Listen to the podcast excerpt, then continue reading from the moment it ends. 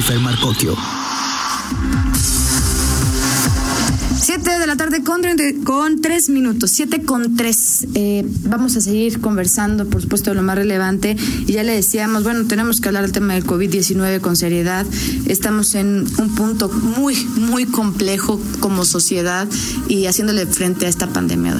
Sí, eh, así lo es, Jennifer, porque se habla de que en próximos días se alcanzará el pico más alto en cuestión de contagios. Lo estamos viendo, como día tras día parece que, que esto no concluye y que cada vez hay más eh, contagios en las últimas 24 horas y es parte de lo que informan las autoridades en materia de salubridad. Así es, por eso agradecemos mucho, mucho la comunicación con el secretario de Salud del Estado de Guanajuato, Daniel Díaz Martínez, quien le damos la más cordial bienvenida. ¿Cómo está, secretario? Buenas tardes. Hola, Jennifer, quiero saludarte, siempre agradeciendo que nos des un espacio para servirte Gracias, secretario. Le saluda eh, Daniel Martínez aquí en los micrófonos. y pues que nos platicara acerca de estas pruebas rápidas, que es parte de la novedad aquí en Guanajuato, en qué consisten y qué diferencia tienen con estas pruebas que ya se realizaban en los diferentes puntos de muestreo.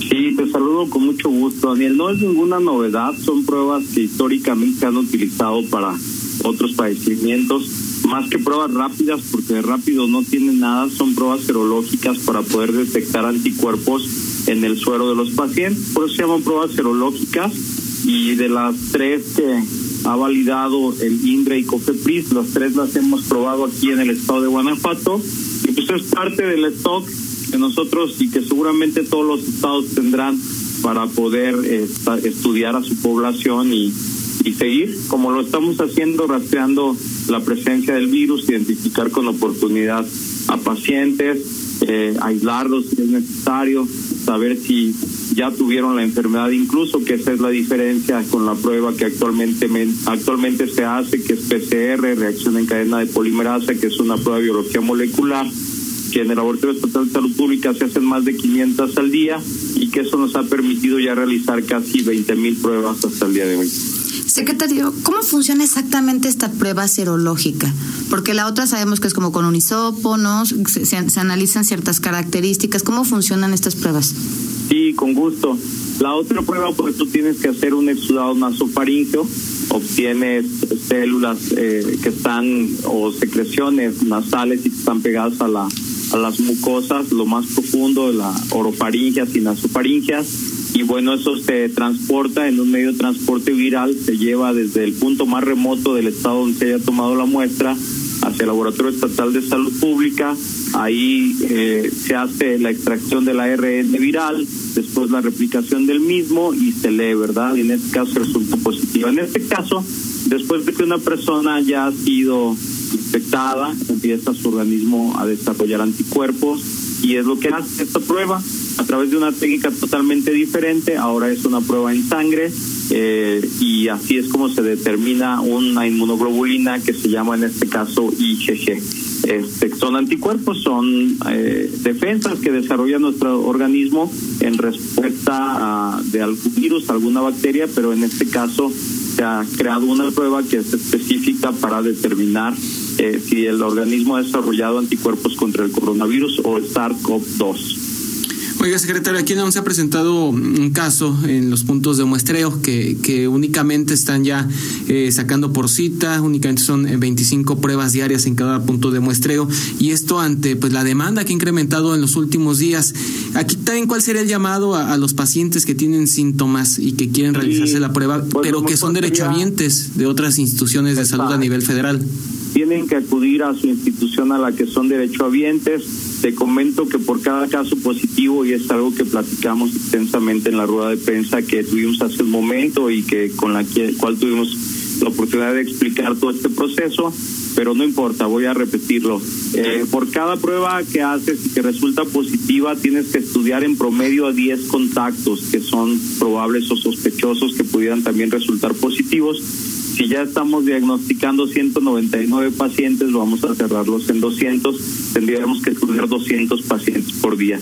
La capacidad del laboratorio es solamente para 500 pruebas en 24 horas, entonces pues de ninguna manera tendríamos la capacidad de hacerlo. Yo creo que la prueba tampoco te inmuniza, no te vacuna y lo mejor sería protegernos, no exponernos porque hoy todos somos susceptibles y el laboratorio está haciendo un extraordinario trabajo, trabajando prácticamente las 24 horas del día, los 7 días de la semana.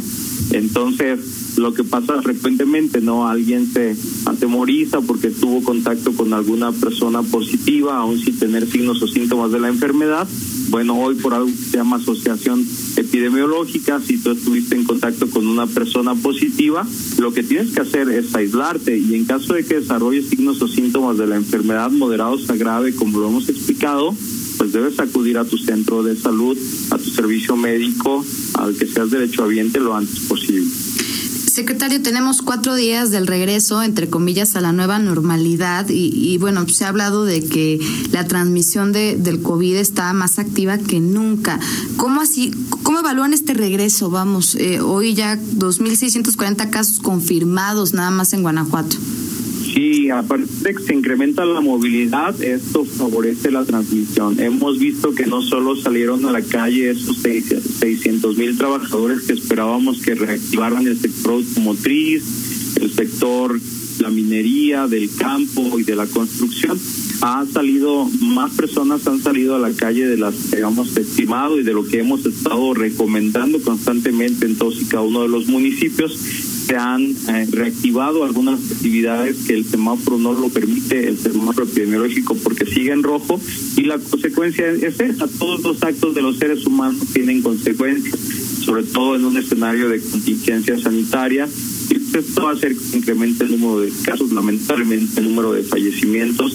Nosotros jamás bajaremos la guardia, pero seguiremos insistiendo a la ciudadanía en que no se exponga, porque pues el resultado ahí está, ¿verdad? No hay nada oculto, hemos sido muy transparentes con las cifras, hemos dado a conocer que se incrementa también el número de pacientes graves que diagnosticamos todos los días, tenemos más de 300 pacientes hospitalizados, el hospital COVID también se ha incrementado bastante.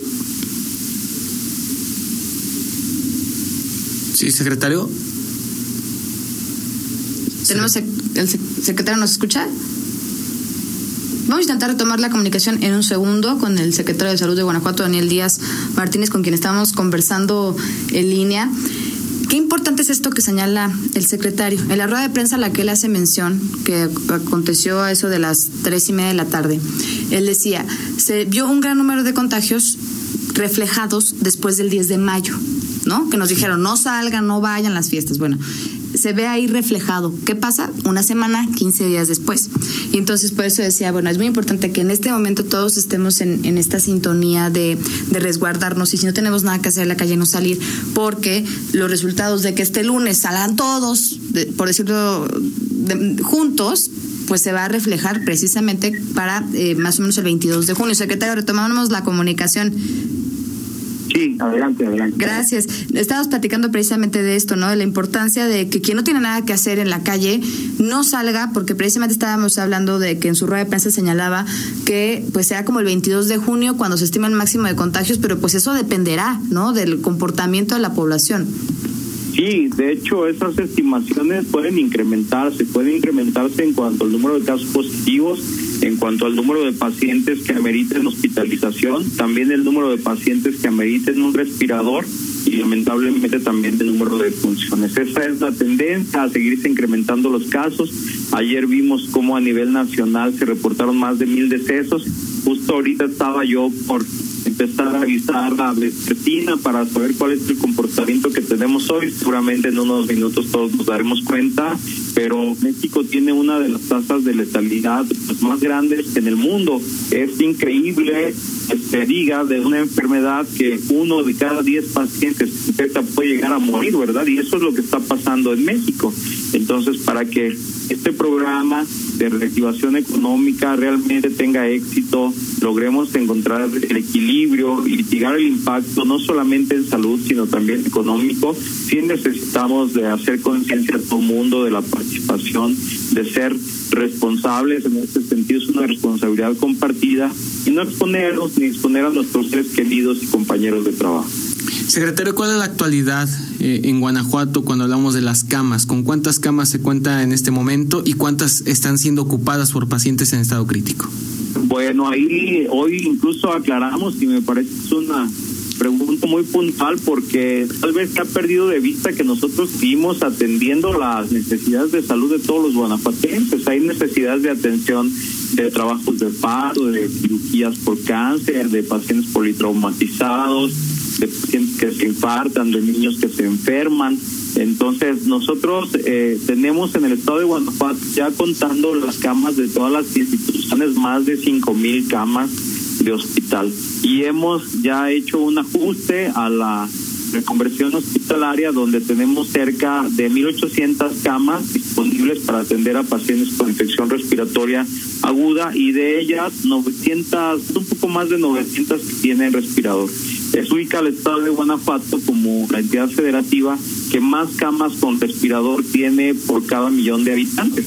Sin embargo, de ninguna manera podemos confiarnos, recordar que no hay vacuna, no hay un tratamiento específico para este padecimiento y que si nuestra capacidad instalada se rebasa, porque somos uno de los estados más poblados del país con más de 6 millones de habitantes, el riesgo de ver escenarios como los que se vieron en Italia, en España, los que se siguen viendo en Estados Unidos, hoy en Rusia, y bueno, ya en algunas entidades de la República, pues el riesgo es que también en Guanajuato eso suceda. Por eso la invitación pues es a que sea una responsabilidad compartida, que hagamos conciencia y que nos vayamos adaptando, entre comillas, a esta nueva normalidad. Secretario, tenemos muchas preguntas de, del público y creo que tiene que ver mucho con lo que está platicando. Ahora mismo nos preguntan, dicen, ¿qué pasa si yo tengo algo que nada que ver con el COVID? No sé, soy una mujer embarazada o, o tengo un síntoma, me pica un alacrán y quiero ir a los servicios de salud. ¿Qué tan seguro es? ¿Qué protocolo tengo que tomar? Porque nos preguntan eso, si es, si es seguro ir a los por otros servicios diferentes a sospechar que tienes COVID al sistema de salud del Estado?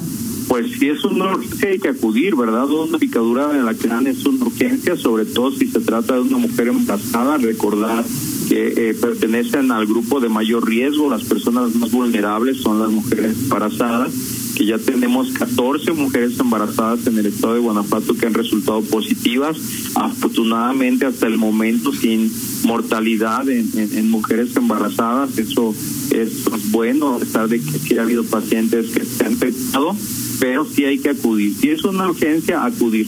De lo contrario, como lo hemos comentado, pues no recomendamos eh, acudir de manera social o a visitar a algún familiar, amigo, conocido enfermo en un hospital, porque ahí están llegando hoy los pacientes. Tenemos salas especiales de espera para pacientes con enfermedades respiratorias, consultorios que le llamamos de triage respiratorio, donde ahí se trata de hacer una clasificación por seguridad del resto de los pacientes que siguen acudiendo, pero el riesgo desde luego que está latente.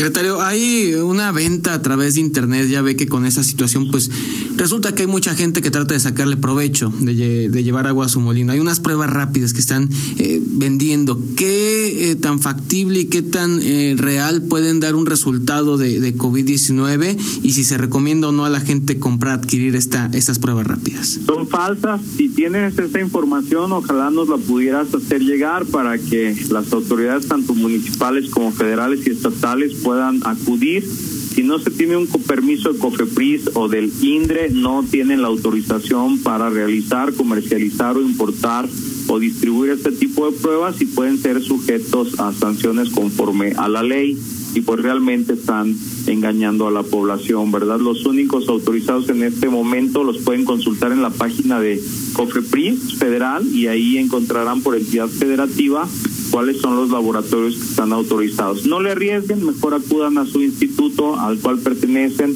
los que son afiliados o derechohabientes del Instituto Mexicano del Seguro Social, pues al Seguro Social, quienes pertenecen al ISTE, al ISTE, Pemex, Sedena, y desde luego esos 3.5 millones de derechohabientes, más bien que antes eran afiliados al Seguro Popular y que hoy son atendidos por los servicios estatales de salud, pues pueden acudir con nosotros a uno de nuestras 630 unidades que tenemos distribuidas en los 46 municipios del estado. Eh, secretario, nos que tenemos muchas preguntas, por supuesto, por parte de nuestro público. Por ejemplo, nos dicen, eh, se va reactivando, hay sectores que están, bueno, entendemos hoy el semáforo está en rojo y eso es definitivo. Dicen que se van activando y que si es necesario tener un permiso y si se tiene que tener este, este documento, dónde lo pueden tramitar, qué tipo de permiso es. Sí, deben acudir, de hecho, al área de salud en el trabajo del Instituto Mexicano de Seguro Social. Ahí en la delegación ellos tienen esta parte de como responsabilidad. Lo ha platicado el director general del Instituto Mexicano de Seguro Social, Zoe Robledo, y tienen una página, una página en la Secretaría de Salud Federal que se llama Lineamientos para el Retorno Seguro al Trabajo y está a cargo del Instituto Mexicano del Seguro Social. Son unos lineamientos que tienen una autoevaluación de 74 ítems y si son alguna empresa que desde luego cotiza y son sujetas a alguna verificación eh, por el Instituto Mexicano del Seguro Social e incumplen con estos lineamientos, pues pueden ser sujetos de sanción o de suspensión de actividad. Oiga, secretario, cuando habla de, que cada eh, paciente que tiene síntomas y que desea una prueba tenga que ir a su institución, hay, eh, por ejemplo, empresas que les obligan a ir a, estos centros de muestreo eh, por parte de la Secretaría de Salud de Guanajuato. Sin embargo, ellos ya tienen una afiliación a, cierta institución, ya sea al IMSS, incluso hasta dependencias gubernamentales, ¿no? Que están solicitando a su personal acudir. Ahí cuál sería el llamado, porque como bien lo comenta, esas personas que estaban anteriormente en el Seguro Popular ahora son derechohabientes del sistema de salud estatal, pues hay un número, hay cierto límite también para pruebas y una carga de trabajo específica en los puntos de muestreo. Sí, de hecho te pediría que si tienes el dato preciso de esto que me comentas, desde luego que lo rastreamos, ya que por ley pues ellos deben hacer valer su derecho a la seguridad social por la cual cotizan y desde luego que haremos la verificación correspondiente. Secretario, pues muchísimas gracias. Nada más reiterarle a la gente, nos preguntan que cuándo va a cambiar el semáforo de rojo a el siguiente nivel. Y te puedo decir más bien cuándo no va a cambiar. Y en este momento, esta semana y posiblemente la siguiente no va a cambiar. Esto va a depender sobre todo del comportamiento social. Ahí necesitamos de la participación de todos. Sabemos que el impacto a la economía, el impacto a la salud eh, ha sido tremendo, estamos conscientes de ello, el gobernador Diego Sinoé nos ha pedido no escatimar en temas de salud y buscar el equilibrio para que no se derrumbe la economía. Somos un estado históricamente muy productivo que siempre ha salido adelante, que actúa de manera inteligente, que tiene estrategia y que es necesario que todos participemos para que juntos salgamos pronto adelante. De lo contrario, si no ponemos cada quien nuestro granito de arena, esto no va a ser posible. Los medios de comunicación, los empresarios, los ciudadanos, absolutamente todos tenemos que colaborar, ser conscientes esto no se va a acabar de un día para otro, no podemos salir todos ni todos juntos al mismo tiempo, así que el llamado pues es a ser conscientes, a la colaboración y seguramente esto esto pasará, pero que sea con el impacto eh, sobre todo en materia de salud y la vida de los ciudadanos que nos permita pues volver a retomar las actividades productivas, el trabajo y sacar a nuestras familias adelante. Muchas gracias, gracias secretario de Salud en Guanajuato, Daniel Díaz Martínez, y abierto los micrófonos de noticieros en línea para cualquier información necesaria para compartir a la población. Gracias, Tocayo, siempre es un placer platicar con ustedes, estamos a sus órdenes, felicidades por su trabajo y siempre a sus órdenes, Jennifer también. Hasta luego. Gracias, secretario, hasta luego. Pues sí, ahí está, responsabilidad de todos eh, y de lo que, es, que decía el secretario. Bueno, pues siguen siendo cifras súper preocupantes, ya efectivamente dieron a conocer cuáles son los datos datos eh, de hoy. Eh, que digo, luego se, se, eh, algunos funcionarios quieren darle muchas vueltas, me refiero al gobierno federal, decían, no es que los mil casos reportados ayer no son de un día para otro, sino son como los acumulados, ¿no? De los que van dando resultados. Bueno, hoy le digo que hay 816 muertes más que ayer y así se llegan a 12.545 defunciones y 105.680 personas como positivo a COVID-19 en México. Eso es el último informe, es justo lo que acaba de dar a conocer el secretario de eh, subsecretario de Salud Federal, Hugo López Gatel.